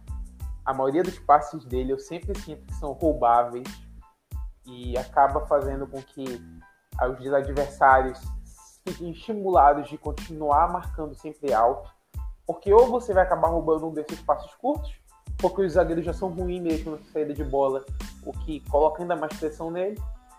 E você sabe que o chute dele é aleatório. Então a tendência é que acabe voltando para a defesa. E você possa recomeçar seu ataque. Então vale a pena pressionar o Hugo. Mas ele é ótimo. Aí entra essa questão. Ele é simplesmente ótimo. Só que o Diego Alves, ele te agrega tantas coisas no sentido de liderança, experiência, jogo com bola, com postura, saída de, saída de gol, antecipação. E ele é um goleiro do mesmo nível embaixo da trave. As pessoas tendem a se esquecer disso, mas o, o Diego Alves é sim um goleiro muito confiável. Então, mesmo com todo esse ótimo desempenho do Hugo, se você tem Diego Alves disponível, ele está 100%, está treinando bem, isso é um ponto, ele está treinando bem, ele é titular do seu time. Agora, tem toda essa questão desse imbróglio com renovação, etc. Não é geralmente auspicioso você colocar um jogador em campo com tantos problemas na renovação. Porque vai lá que você coloca o Diego Alves em campo, ele tem uma partida abaixo, é, a torcida massacra porque não estava interessado, porque estava pensando na renovação, porque já odeio o time, blá blá blá blá blá blá blá blá. Então, olhando esse cenário, eu mantenho o Hugo. Mas se você sentir que o Diego está treinando bem, está 100%, acredite no homem. O Diego, ele é um ídolo da história do Flamengo, é um jogador aplicado, é um jogador que coloca o seu máximo em campo. Eu nunca tive uma reclamação do Diego Alves por estar fazendo corpo mole. Então, nesse momento, num jogo desse tamanho, eu teria o Diego Alves em campo. Mas não ficaria nem um pouco ofendido se o for titular.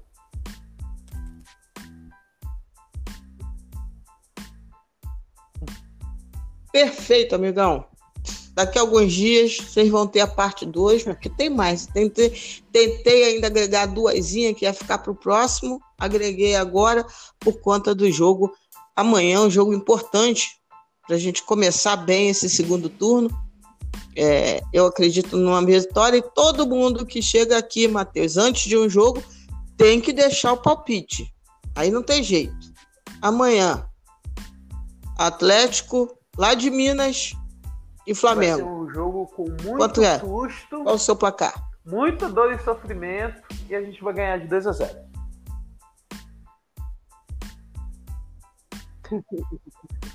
Opa!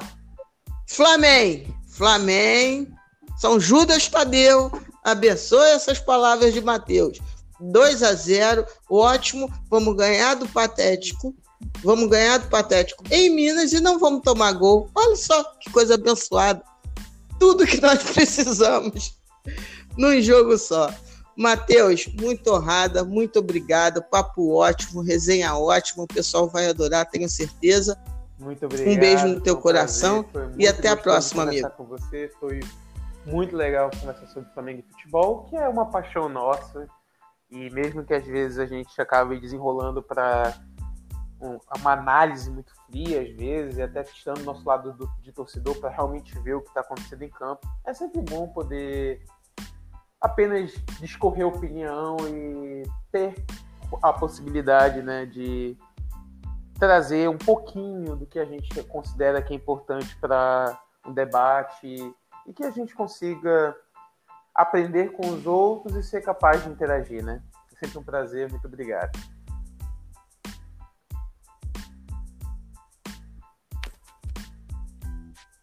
Brigadão de novo, querido. Então fica para a próxima, parte 2. Matheus de vez em quando vai pintar na área. E não vai ter pênalti para derrubar o menino. Me diz aí a tua arroba, para quem por acaso ainda então, comete a insanidade de não te seguir, Matheus. Né? Administradores do perfil do Análise Flamengo. O Luan já até passou por aqui, né?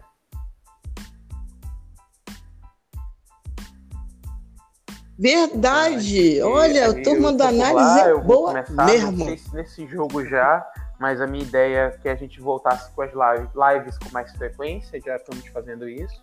Já fizemos três na, na última semana. E eu também vou voltar a escrever sobre os jogos. Eu não sei exatamente se sobre um jogo específico, sobre um conjunto, né?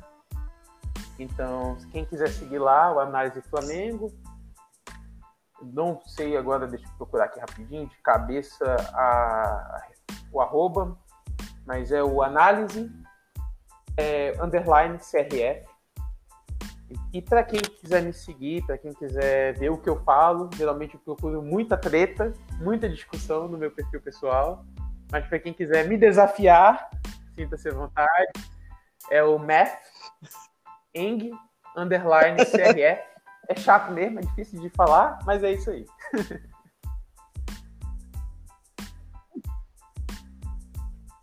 Não, beleza. E quando eu colocar no ar o podcast, eu vou colocar sua arroba. Então, pessoal, fiquem com Deus. Flamengo. Amanhã mais uma vitória do nosso Mengão. E vamos para cima. Aleluia para quem é de aleluia. Shalom para quem é de shalom. Saravá para quem é de saravá. E de minha parte, namastê para geral. Fica aqui o podcast do Parangolé. Amanhã, pós-jogo. Grubuzando as ideias. E se Deus quiser, um pós-jogo com muita felicidade, com os 2 a 0 aí prometidos pelo Matheus. O cara prometeu e nós vamos cumprir amanhã. Beijão, meu querido. Tudo de bom. Manda lá um, um abração pro menino do análise que participou aqui. Foi delicioso e vamos junto.